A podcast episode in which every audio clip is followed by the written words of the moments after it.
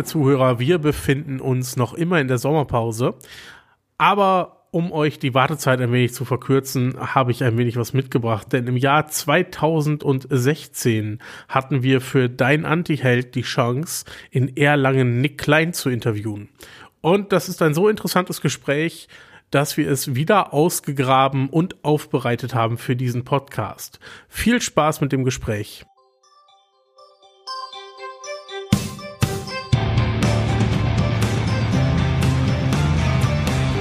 Während Messeinterviews häufig zwischen vollgestopften Ständen und vielen anstehenden, palavernden Leuten geführt werden, haben wir hier in Erlangen die Möglichkeit, auf einer begrünten Dachterrasse jetzt ein bisschen frische Luft zu schnappen. Und bei mir ist Nick Klein. Grüß dich. Hallo, grüß dich. Nick, du bist deutscher Comic-Künstler. Ähm, die letzten Veröffentlichungen waren der zweite Band von Drifter. Das ist ein genau, Space Western. Ja. Mhm. Und äh, Viking. Mhm. Beides sind äh, Creator-Owned Titel, die im Original bei Image erschienen mhm. sind. Und äh, Viking hat jetzt ein bisschen länger nach Deutschland gebraucht als Drifter. Ja, ich glaube, Viking kam so ein bisschen ähm, durch den Erfolg von Drifter mit drüber geschwappt dann. Ähm, genau, Viking ist von 2000, 2009 und Drifter ist halt die aktuelle Serie, die geht auch noch weiter, also Drifter ist auch nicht noch nicht abgeschlossen. Mhm. Und äh, ich glaube, dann hat Coscro einfach gesehen, dass da halt Interesse besteht und dann äh, ähm, ja auch einfach gefragt, ob das auch noch zu haben ist quasi. Und jetzt haben wir es hier ein paar Jahre später nach Deutschland geschafft. Cool auf jeden Fall. Ist es für dich jetzt nochmal was Besonderes, dass äh, die Titel, an denen du mitgearbeitet äh, hast, auch in deiner Muttersprache veröffentlicht werden? Ja, auf jeden Fall. Also ich, ähm, ich fand es halt immer ein bisschen schade, weil einerseits schade, dass, dass man in Deutschland halt meine Sachen nicht lesen konnte, weil also auch viele von den frühen Superhelden-Sachen und so, die ich gemacht habe, ähm, die halt nicht nach Deutschland rüber geschwappt sind, weil die entweder die, also von den ersten Sachen halt die, die Titel zu klein waren, als das Panini die hätte äh, übernommen hätte, ähm, weil die auch immer nur die großen Sachen übernehmen.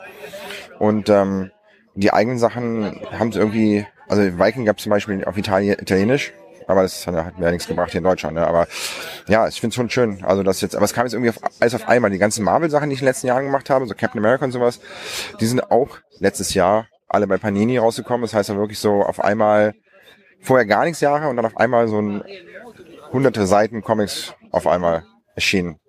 Aber schon cool. Ist, ist es ein großer Unterschied, ob ihr jetzt Creator-Owned arbeitet? Beide Titel hast du ja mit dem Ivan zusammen gemacht ähm, oder ob du ähm, an, an einem großen Franchise mitarbeitest. Ist das für deinen äh, Workflow ein sehr großer Unterschied? weiß nicht, ob es von, von Workflow ein, ein großer Unterschied ist, ähm, weil die, die Abgabetermine sind mehr oder weniger gleich. Also es ist ja auch dieser, dieser monatliche Rhythmus, obwohl es halt nicht monatlich produziert wird. Ähm, aber es ist vom Gefühl her einfach anders, weil man, ich bin ja nie beim Rechenschaft schuldig. Also bei Marvel war es halt immer so, ich habe auch, also ich habe nie großartig jetzt äh, Notizen oder, oder Änderungen bekommen, aber trotzdem bestand die Möglichkeit einfach, dass sie halt sagen konnten, nee, das finden wir doof, mach's anders. Und bei Drifter ist halt der einzige, mit dem ich mich absprechen muss, halt Ivan, der andere, also mein, mein Partner. Ja.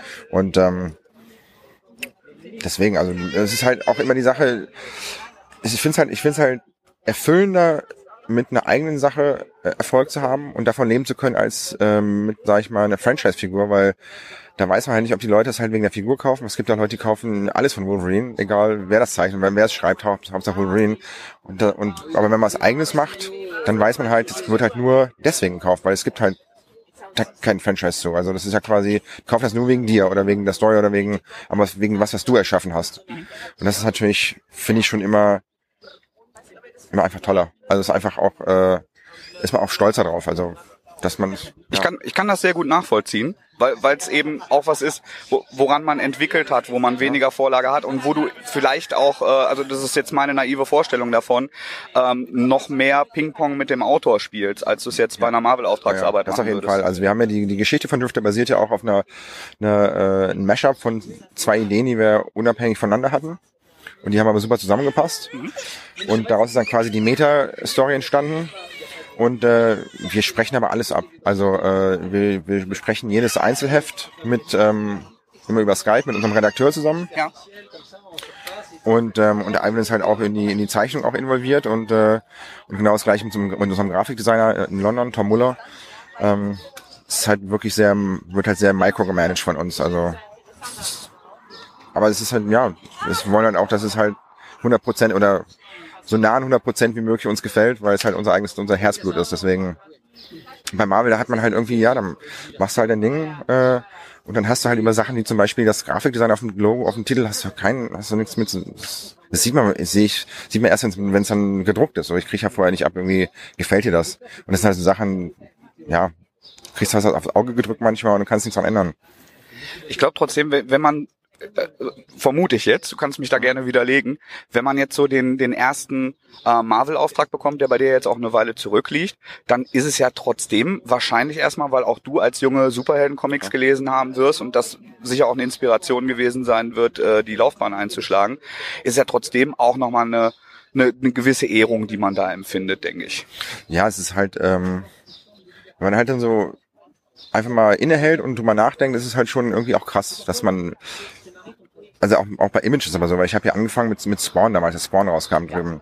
Da war ich, da war ich 14. Das war halt für mich, für mich war halt, also als der Imageboom losging und für mich war halt Image das Nonplusultra. Und deswegen ist halt schon geil, dass so, ja krass, du machst jetzt eine eigene Image-Serie. Das ist halt schon geil. Und bei Marvel war es genauso. Der erste Job für Marvel war der Titelbilder für Star-Lord.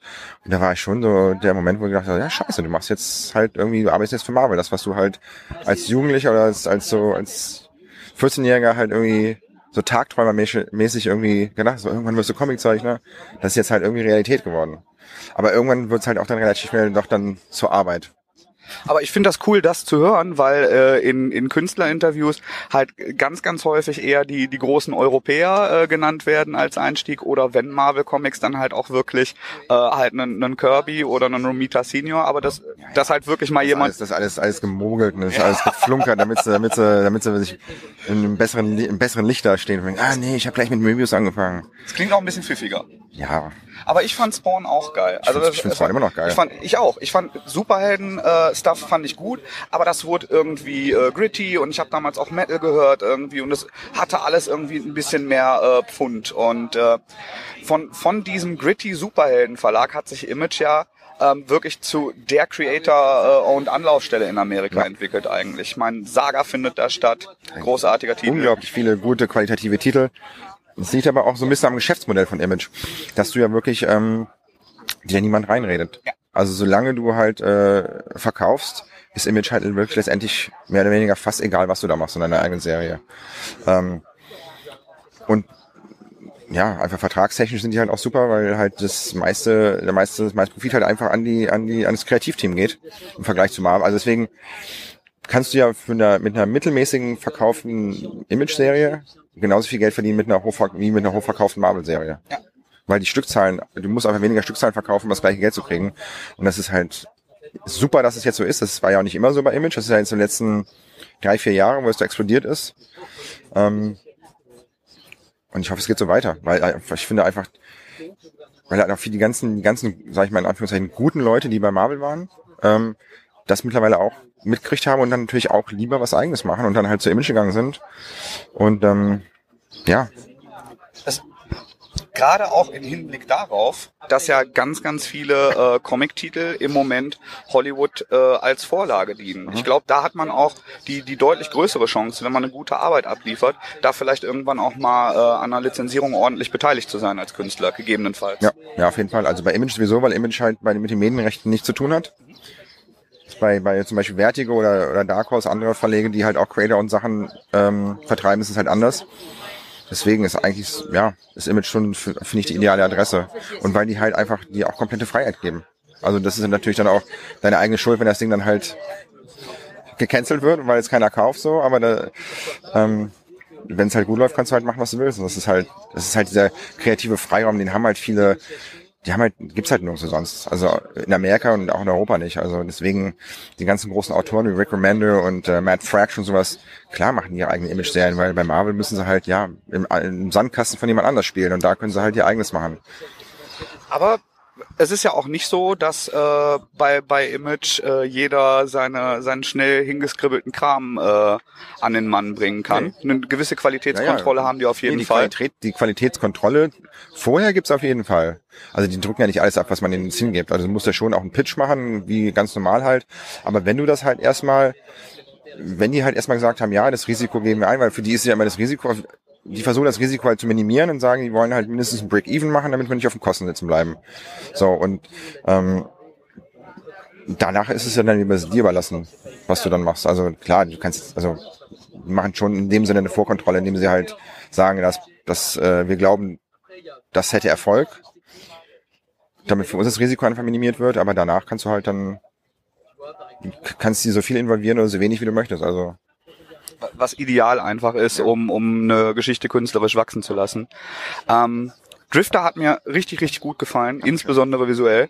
Ähm, du, du hast ja einen Mix da aus Maltechniken eigentlich, also eine sehr aufwendige Koloration und trotzdem starke Outlines. Mhm. Das äh, mag ich persönlich sehr gerne. Und ähm, auch also in, in beidem ist mir ein bisschen aufgefallen, sowohl in äh, Drifter und wir kommen gleich nochmal auf Viking auf den neuen Titel.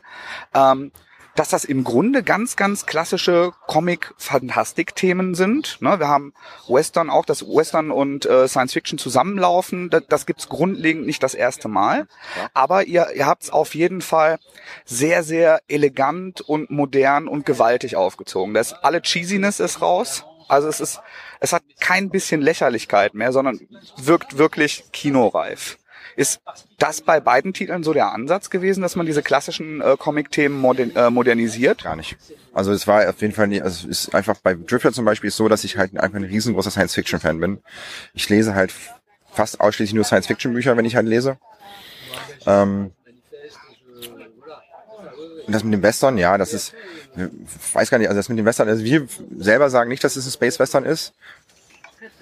Aber dieses Western-Feeling kommt halt automatisch auf, wenn man irgendwo in einer fremden Welt ist, weil das war ja der wilde Westen damals auch eine fremde Welt, wo einfach Leute halt hin aussiedeln und da ist halt einfach ist es, glaube ich, egal, ob du auf einem anderen Planeten bist oder ob das im Wilden Westen bist, die, dieses auf sich alleine gestellt sein, diese Raue, das, das ist ortsunabhängig. Das ist ja der Mensch, der es mitbringt. Deswegen ist es vielleicht so ein, geht halt in die Richtung von dem Western, aber es ist nicht wirklich als Western jetzt angedacht. Ähm, und bei Viking äh, wollten wir einfach eine, weiß gar nicht, was, was unser Gedanke dahinter war. Also das hatte Ivan, wollte halt einfach eine geile Wikinger-Geschichte erzählen, aber nicht irgendwie so eine, so eine 0815, sondern es ist halt eher so ein bisschen so eine Crime-Story halt. Ja. Ähm, Sehr rau.